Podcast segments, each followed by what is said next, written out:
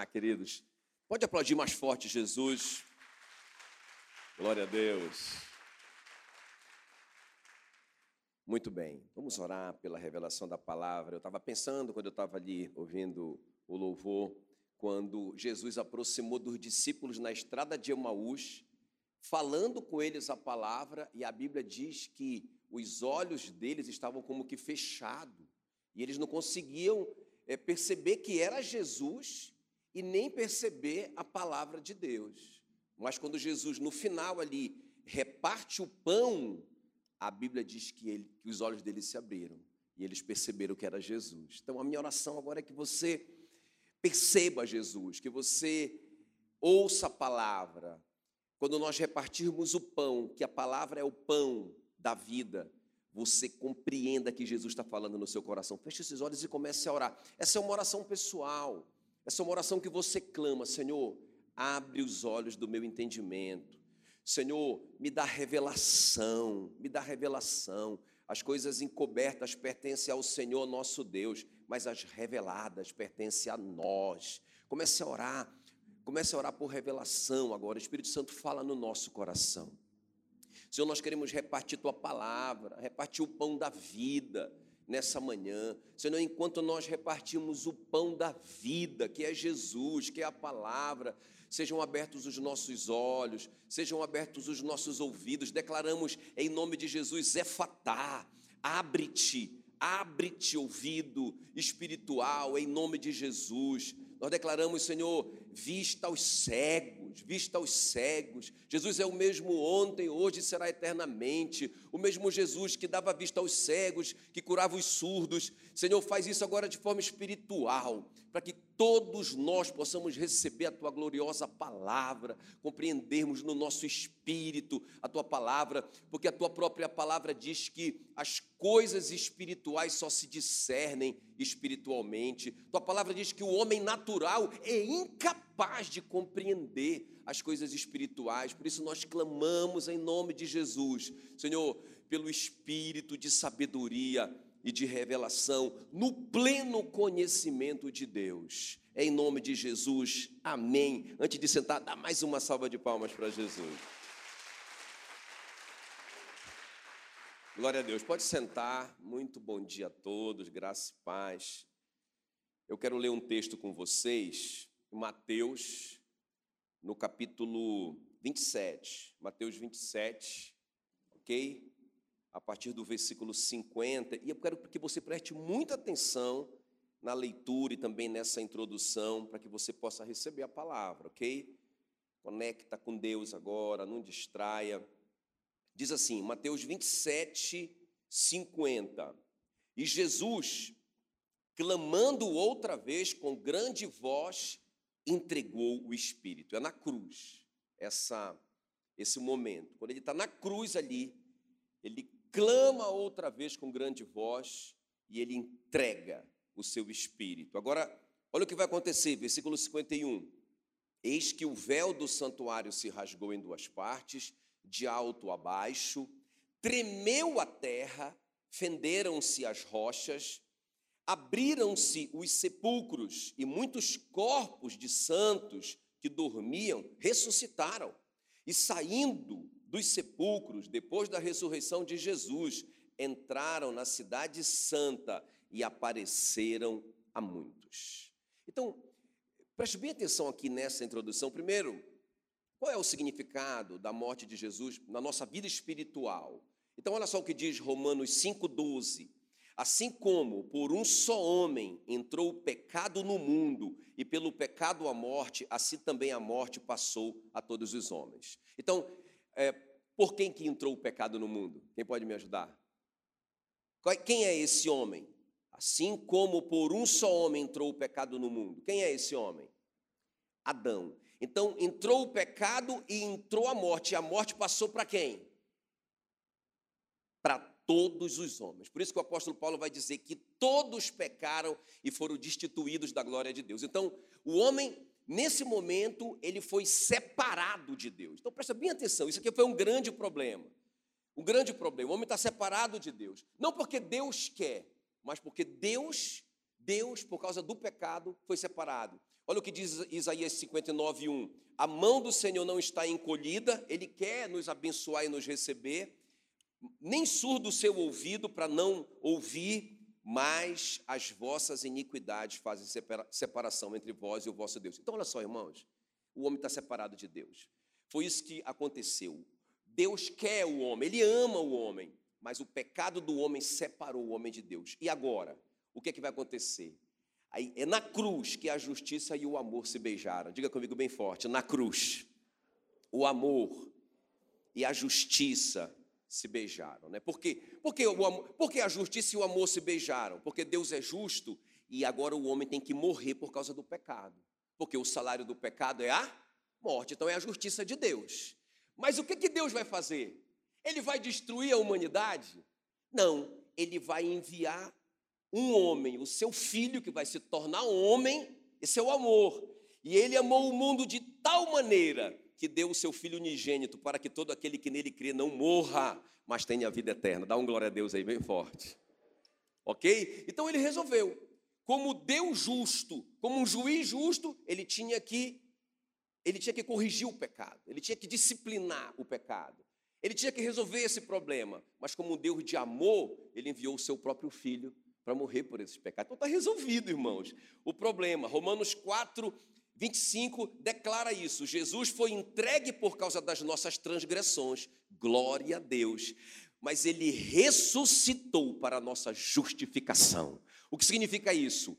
Porque Jesus, Jesus morreu porque ele nos substituiu, então.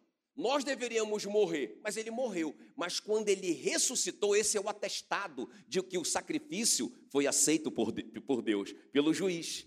Ele ressuscitou. E aí, ele nos justificou, ou seja, eu fui feito justo. Ele se fez pecado para que eu fosse feito a justiça de Deus. Aleluia. Está resolvido o problema.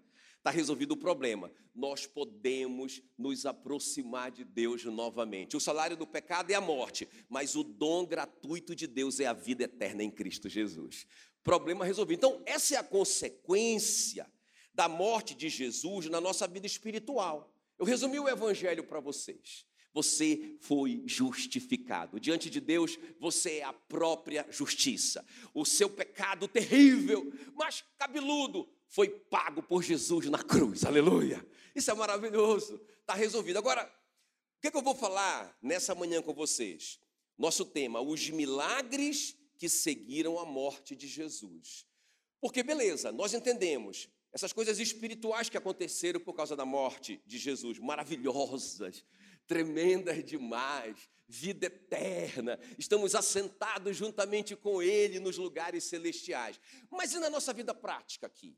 Quais as consequências da morte de Jesus lá no nosso trabalho, na nossa família, na nossa vida financeira, no nosso corpo físico? Então, sobre isso eu quero falar um pouquinho nessa manhã com você. Você está pronto? Os milagres que seguiram a morte de Jesus. Então, os efeitos da morte de Cristo na nossa vida prática. Vamos ver então, baseado nesse texto que eu acabei de ler, vamos ler novamente? Para ele ficar bem fresco na sua memória para a gente eh, avançar em torno disso aqui. Vamos lá, Mateus 27, 50. Jesus, clamando outra vez, com grande voz, entregou o Espírito. E eis que o véu do santuário se rasgou. Repita comigo: o véu do santuário se rasgou. O que mais que aconteceu? Olha só. Ah, a terra tremeu, fenderam-se a rocha. Isso aqui são, é só uma coisa, diga assim: a terra tremeu, fenderam-se as rochas. A consequência desse tremor de terra, as mega rochas foram partidas. E o que mais que aconteceu? A terceira coisa, abriram-se os sepulcros e muito, muitos corpos de santos que dormiam ressuscitaram e saindo dos sepulcros depois da ressurreição de Jesus entraram na cidade santa. Então, a primeira coisa que aconteceu depois da morte de Jesus na nossa vida prática, quando Jesus, aquele momento ali, irmãos, pontual, aquele momento pontual, quando ele diz tetelestai, ou seja, quando ele diz está consumado, está resolvido, eles foram perdoados, está pago, o pecado está pago. Naquele momento, quando ele inclina a cabeça, o que acontece? A primeira coisa, nós temos livre acesso a Deus. Diga livre acesso a Deus. Irmãos, isso é maravilhoso. Olha o que diz aí Mateus 27, 51. Eis que o véu do santuário se rasgou em duas partes, de alto a baixo. Então, o que, que significa isso? Na verdade, o templo foi, ele foi praticamente ele deixou de ter importância, deixou de ter relevância naquele momento. Porque o que, era o véu? O véu separava o lugar santo do santo dos santos. Ali no santo dos santos, Deus se manifestava em cima da tampa da arca da aliança, que era chamada de propiciatório, uma vez por ano. Um homem apenas, um sumo sacerdote apenas, uma vez por ano, entrava na presença de Deus. Irmãos, isso era pura misericórdia e graça, porque na verdade o homem estava completamente separado de Deus pelo pecado. Quem está me entendendo? Nós entendemos isso no começo. Completa, todos pecaram. Então aquele sumo sacerdote fazia parte desse todos. E Deus permitia que uma vez por ano um homem se aproximasse dele muita graça, muita misericórdia. E quando Jesus morre na cruz, quando ele entrega o Espírito, quando ele inclina a cabeça, o véu do templo é rasgado de alto a baixo, dizendo que foi Deus que rasgou e não o homem. Ele rasgou, não tem mais essa. Qualquer um que crê pode entrar na presença de Deus a hora que ele quiser. Diga glória a Jesus. Isso é muito tremendo, né? É, é por isso que Jesus diz: Eu sou o caminho, ou seja, a minha carne é o caminho. Quando eu morro, então o véu é rasgado e vocês podem entrar na presença de Deus a hora que vocês quiserem. Os obstáculos foram eliminados, o céu está aberto a todos os que creem. Aleluia! O véu do tempo foi rasgado. Irmão, como que eu aplico isso na minha vida prática? Qual a relevância disso na minha vida prática? Irmãos, olha só, a Bíblia diz, em Deuteronômio 29, 29, que as coisas encobertas pertencem ao Senhor nosso Deus, porém, as reveladas nos pertencem a nós, aos nossos filhos para sempre. Todos nós precisamos de um GPS na nossa vida. Nós precisamos tomar decisões, nós precisamos é, ir na direção certa, nós precisamos descobrir o propósito de Deus para a nossa vida, irmãos. Eu vejo muito crente ainda é, andando, rodando em, em círculo, ele não sabe o propósito de Deus para a vida dele, né? Até, até aquele filme, um filmete que o Bevere tem, o John Bevere, que, que mostra o cara lá, ele é um pastor, aí ele vai apresentar agora as obras dele diante de Deus. Aí ele chega ali diante de Deus e aí Deus manda chamá-lo e fala assim mesmo, é, doutor fulano de tal, é ele, o pastor.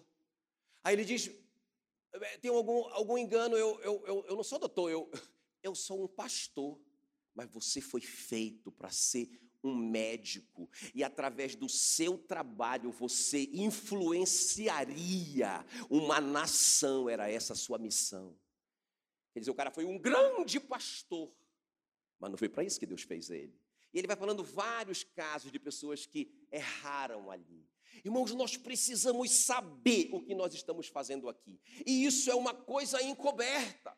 Isso é um segredo de Deus. Mas eu quero te dizer uma coisa: você tem acesso a isso não tem mais véu, o véu foi rasgado de alto a baixo. Você pode entrar a hora que você quiser e descobrir o propósito de Deus para a sua vida, a direção de Deus para a sua vida. Se você fica nessa cidade, se você sai dela, se você vai para outro país, aonde, aonde que Deus quer que você seja plantado, só Deus tem essa resposta e você tem acesso a Ele. Diga glória a Jesus. Olha o que diz Hebreus 4,16, eu quero que vocês me acompanhem. Hebreus 4,16 diz: Acheguemo-nos, portanto, confiadamente. Não cheguei. Não, sabe, eu vejo muito crente, ah, eu sei que eu não mereço, ah, eu sei que eu sou um pecador miserável, eu sei que, ah, como que eu vou chegar na presença de Deus? Isso é mentira do diabo. Ele se fez pecado no seu lugar, para que você fosse feito a justiça de Deus. Você pode chegar confiadamente. O problema do seu pecado já foi resolvido na cruz. Ele já disse: está pago, você não deve nada, tem um nada consta lá, e está em branco o seu caso. Cada vez que você peca e você se arrepende, você alcança a misericórdia. Aquele que confessa e deixa, alcança a misericórdia. Aleluia. Então, você pode e deve se achegar confiadamente junto ao trono da graça, a fim de receber misericórdia e achar graça para socorro em ocasião oportuna. Você tem acesso, acheguemo-nos, portanto, confiadamente junto ao trono da graça. Aleluia.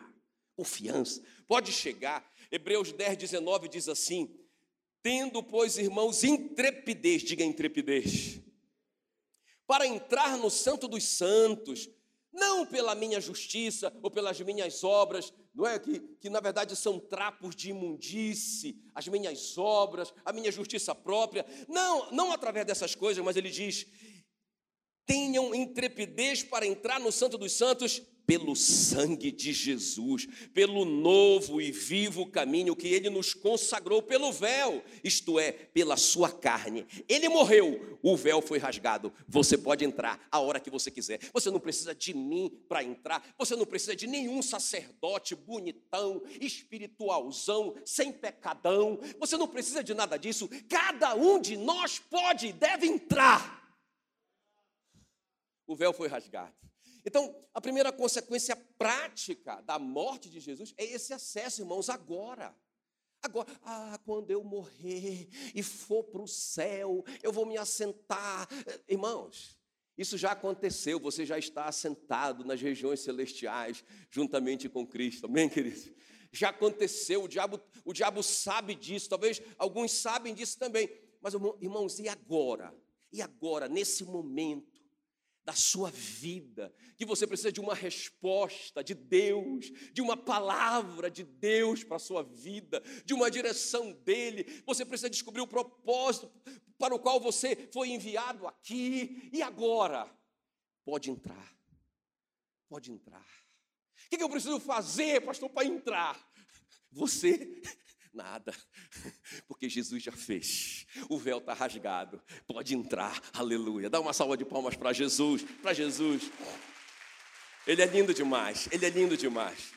Sabe, irmãos, por que eu considero isso tão importante? Porque, irmãos, se eu tenho esse amigo para me dar esses conselhos, essas direções, essas revelações, me contar esses segredos, meu Deus, eu preciso, eu preciso de mais o quê? Se Deus é por mim, quem será contra mim? Ele é meu amigo. Ele disse, ele disse para os discípulos: Eu não chamo vocês mais de meus servos, eu chamo vocês de amigos. Pode entrar, pode entrar. O funcionário pode, tem que marcar hora.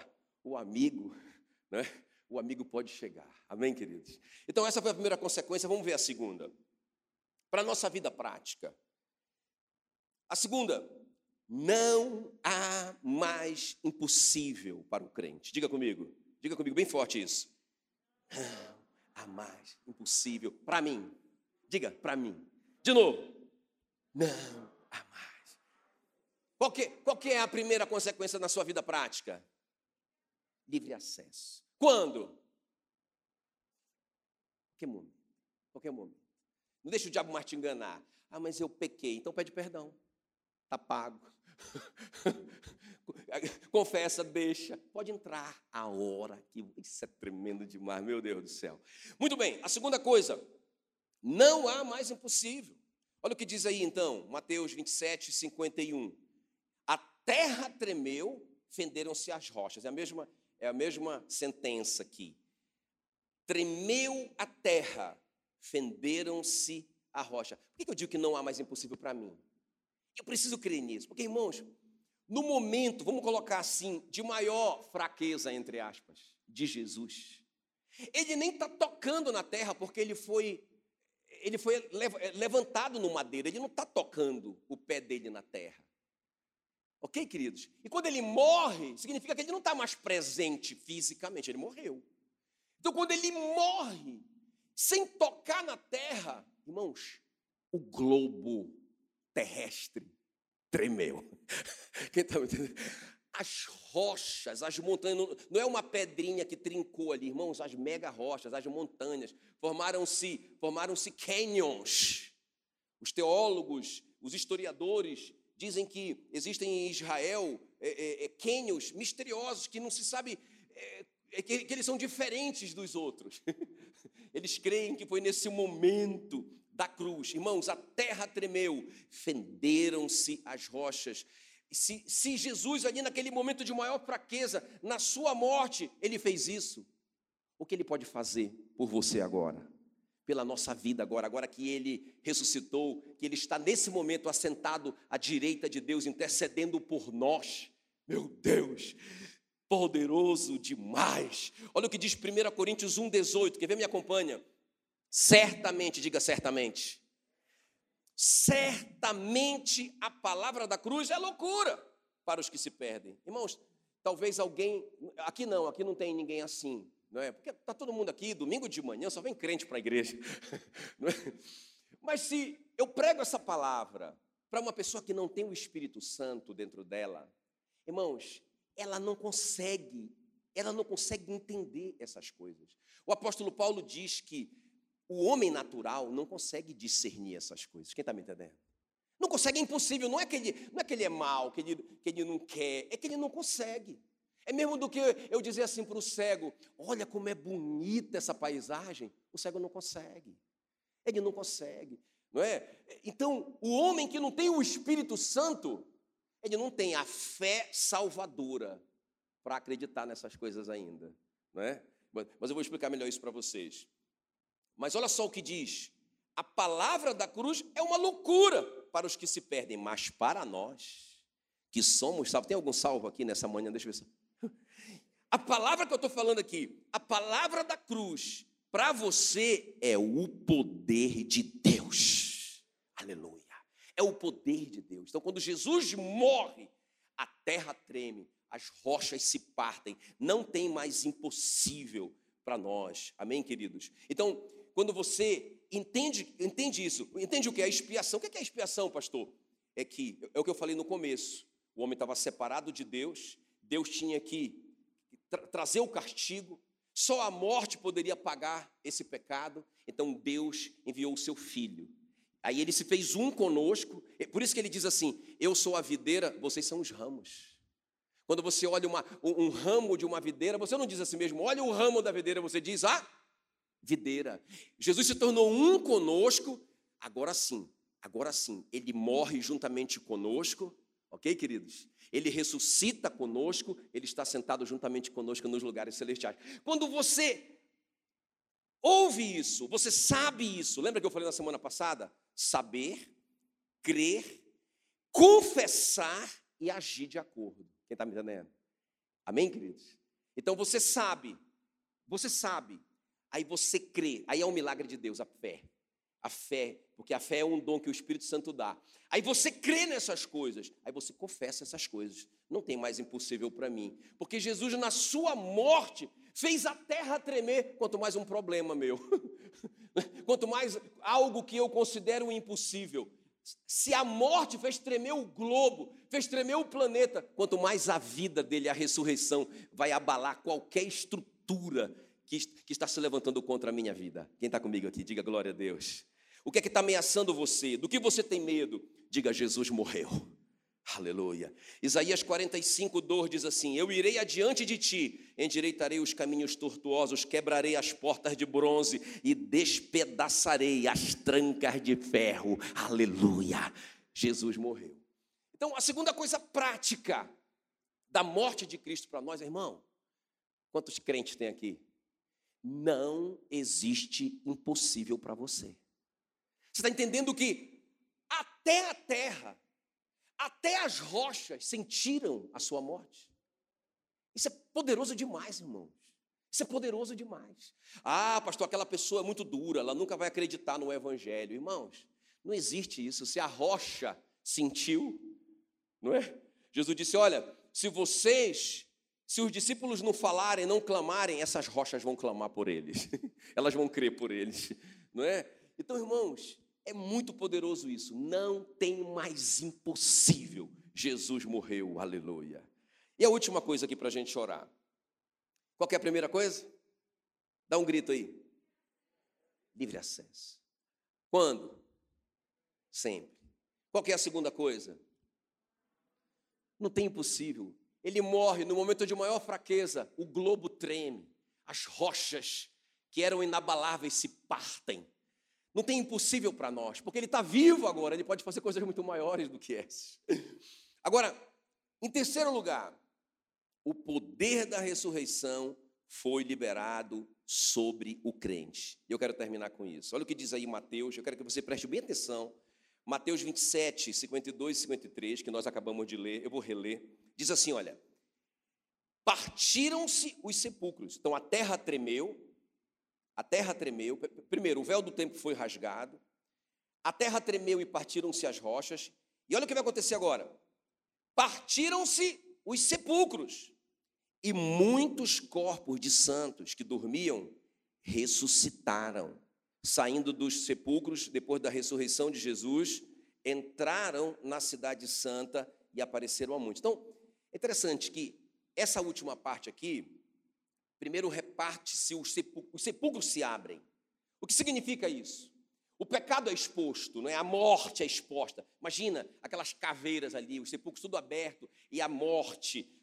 Alguns talvez morreram há muito tempo, talvez alguns morreram recentemente. Tinha podridão ali ainda. Quem está me entendendo? Então, a primeira coisa que acontece quando Jesus morre, o pecado é exposto. Olha o que diz Efésios 2:1. Nós estávamos mortos nos nossos pecados e delitos. Então, quando Jesus morreu ali, quando ele declarou está pago, que ele inclinou a cabeça, os sepulcros se abriram e a morte apareceu, o pecado foi revelado. Mas, mas não, não somente isso, porque parece que tem um segundo momento, que é após a ressurreição dele. Então, quando ele morre, tá, os sepulcros se abrem. Mas quando ele ressuscita, versículo 52, a partir do versículo 52, muitos corpos de santos que dormiam ressuscitaram. Então, então o que acontece, irmãos? O que acontece? O que aconteceu comigo? O que aconteceu com você? Já te contei minha história, né? Eu estava eu tava, eu tava numa overdose de cocaína, morrendo ali, talvez tendo uma parada cardíaca, não é? E e aí eu tive assim, um, sei lá, um pesadelo, uma alucinação que eu estava preso numa caverna. E aquela caverna cheirava muito mal, era um lugar terrível. Eu estava sozinho, na minha casa, me drogando. E naquele momento ali, no desespero de tentar sair da cela, eu clamei por Jesus. Naquela visão, naquela, sei lá, alucinação, eu só vou saber disso direito no céu. E aquela cela se abriu e eu saí da casa. Quando eu saí da casa, eu estava completamente sóbrio. Completamente sóbrio. Irmãos, aquilo ali foi algo muito, muito incrível.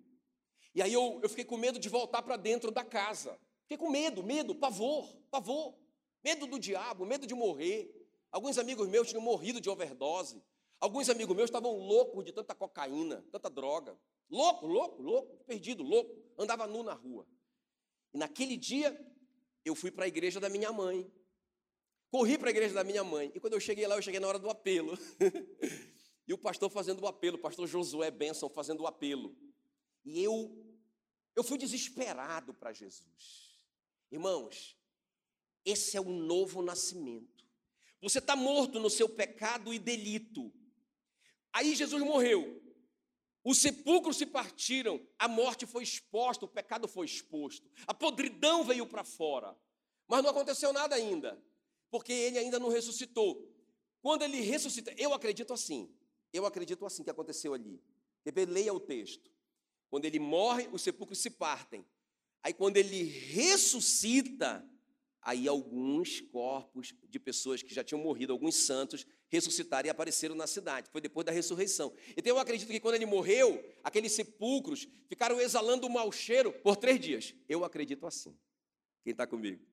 Aquilo incomodou a cidade por três dias. Aquilo foi terrível, porque teve um grande terremoto, a terra toda tremeu, as, as montanhas, aquela coisa terrível, mas os sepulcros foram abalados, e aquilo, aquele mau cheiro na cidade. Mas quando Jesus ressuscitou, olha só, quando ele ressuscitou, houve a ressurreição das pessoas. Nós morremos juntamente com ele e ressuscitamos juntamente com ele. Agora faz sentido.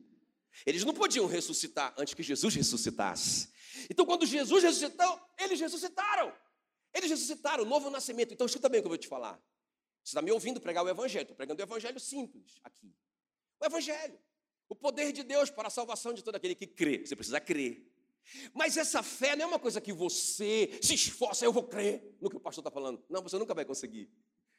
Essa fé é um dom do Espírito Santo. Então, o que me pegou naquele dia, que me deixou, que fez eu ter aquela visão, que fez eu ficar com medo, que fez eu pensar na igreja da minha mãe, que fez eu dizer sim, foi o novo nascimento que aconteceu no meu espírito que estava morto. Quem está me entendendo? Foi a regeneração do meu espírito. Aí o meu espírito abriu o olhinho. Estava morto. Agora, com o espírito vivo, o Espírito Santo pode me dar o dom da fé salvadora. Aleluia.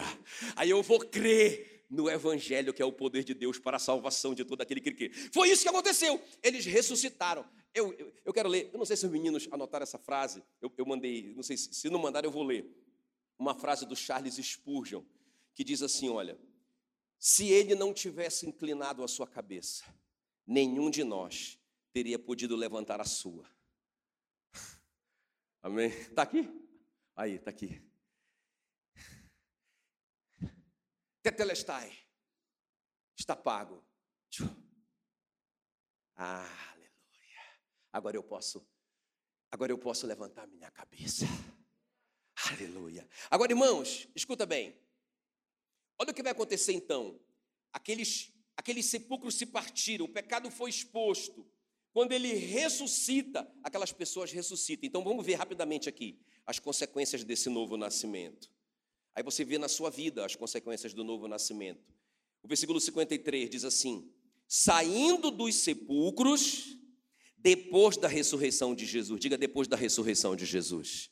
Eles ressuscitaram junto com Jesus. Saindo dos sepulcros, depois da ressurreição de Jesus, entraram na cidade santa e apareceram a muitos. Então, preste bem atenção: três coisas que aconteceram aqui. Três coisas que vão acontecer na sua vida se você nasceu de novo. Se o espírito, se o, se, se o seu espírito humano ressuscitou, se ele foi regenerado, se o Espírito Santo já está morando dentro de você, não importa quanto tempo. Se aconteceu isso na sua vida, vai acontecer essas três coisas aqui. Primeiro, olha o que diz: diz que eles então, saindo dos sepulcros, depois da ressurreição, eles entraram onde? Para onde eles foram? Para a cidade, diga a cidade santa. Irmão, isso fala de uma busca pela santidade. Não é? Nós fomos justificados. Nós fomos considerados justos, mas a partir de agora, eu não posso viver uma vida. Não. Jesus já morreu pelos meus pecados, pelos de agora e pelos, pelos do futuro, então eu posso pecar à vontade. Isso não tem sentido, irmão. Se você nasceu de novo, você quer viver uma vida santa. Quem está me entendendo? Né? Alguém falou assim para mim um dia, eu pregando o evangelho, o evangelho da graça, não é? E aí alguém falou, pastor, esse evangelho da graça que o senhor está pregando é muito perigoso, porque as pessoas podem entender que elas podem viver a vida que elas quiserem. Eu falei, irmão, se essa pessoa nasceu de novo, ela quer ser santa. Se ela nasceu de novo, tem uma coisa dentro dela que não tinha antes, que se chama temor do Senhor. Quando ela se aproxima daquela situação de pecado, o coração dela bate forte, ela fica mal, ela não se sente bem. Um dia um irmão falou assim para mim, pastor, eu às vezes eu viajo muito, e quando eu estou por aí, às vezes eu entro no, no, num quarto de hotel, ligo a televisão, eu vou te confessar uma coisa, às vezes eu penso, eu penso em pedir, em pedir o número secreto da, da, da, da televisão para eu entrar naquele canal proibido. Mas quando eu penso nisso, pastor, parece que meu coração vai sair pela boca. O que é isso? O que está de errado comigo? eu disse: não tem nada errado. Esse é o temor do Senhor. Se o cara tem totalmente liberdade para pecar a hora que ele quiser, isso não incomoda mais ele. Ele vai e volta, ele vai e volta, a hora que ele quer, pensando nisso. Não, Jesus já morreu pelos meus pecados. Então, irmãos, olha, é bom ele fazer uma. É bom ele conversar mais com, com Deus a respeito do novo nascimento dele. Tem alguém aqui comigo não? Então, para onde eles foram? Fala para mim. Para a cidade santa. Aí eu quero que você me acompanhe aqui, 2 Coríntios 5,14 e o 15. Presta bem atenção. O amor de Cristo nos constrange, já nos constrange mesmo. Julgando nós isto: um morreu por todos, logo todos morreram. E o 15: E ele morreu por todos, para que os que vivem não vivam mais para si mesmos, mas para aquele que por eles morreu e ressuscitou.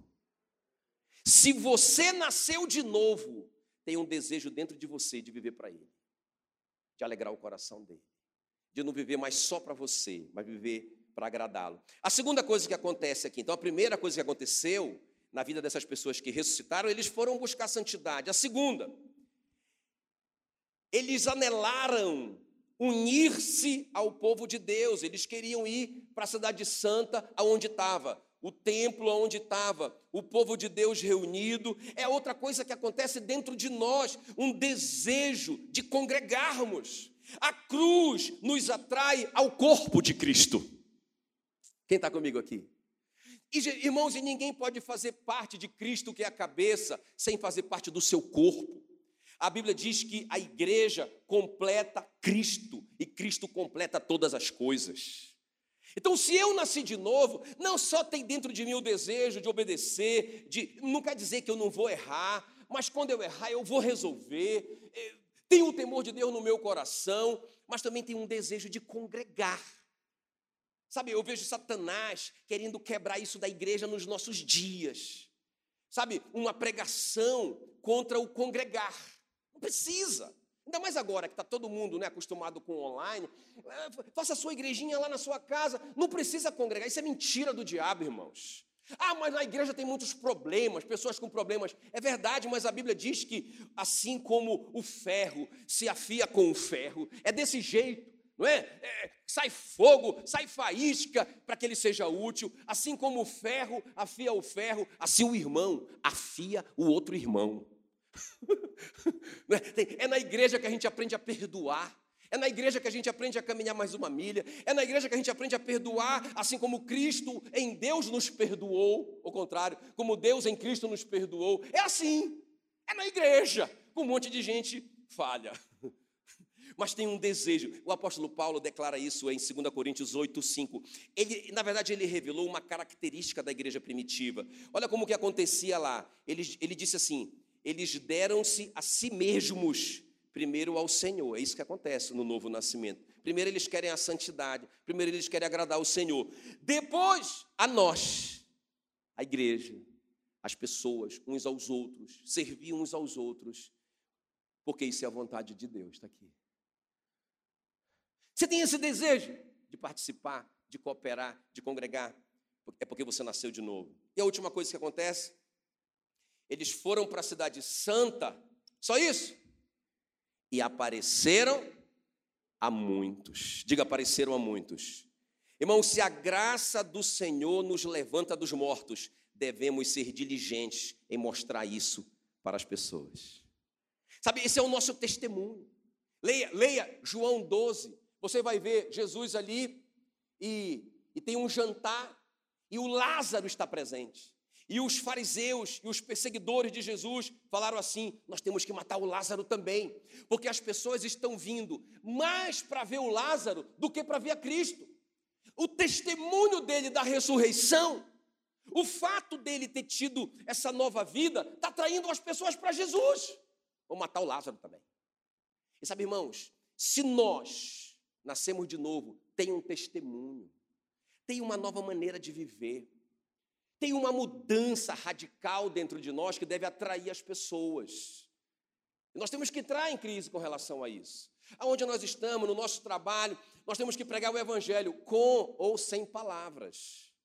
Talvez as pessoas vendo a nossa maneira de viver, cara, o que aconteceu com esse cara? Esse cara era assim, agora ele é assado. Ele era frito, agora ele é cozido. ele era miserável, pecador, agora tem uma coisa dentro dele diferente. Esse cara mudou. Eu quero ser como ele é. Ele tinha um casamento destruído, agora ele tem um casamento restaurado. Olha, alguma coisa mudou na, na vida desse camarada. O que aconteceu quando eles ressuscitaram? Eles foram para a cidade santa buscar santidade. Foram para a cidade santa buscar a comunhão do povo de Deus, o congregar.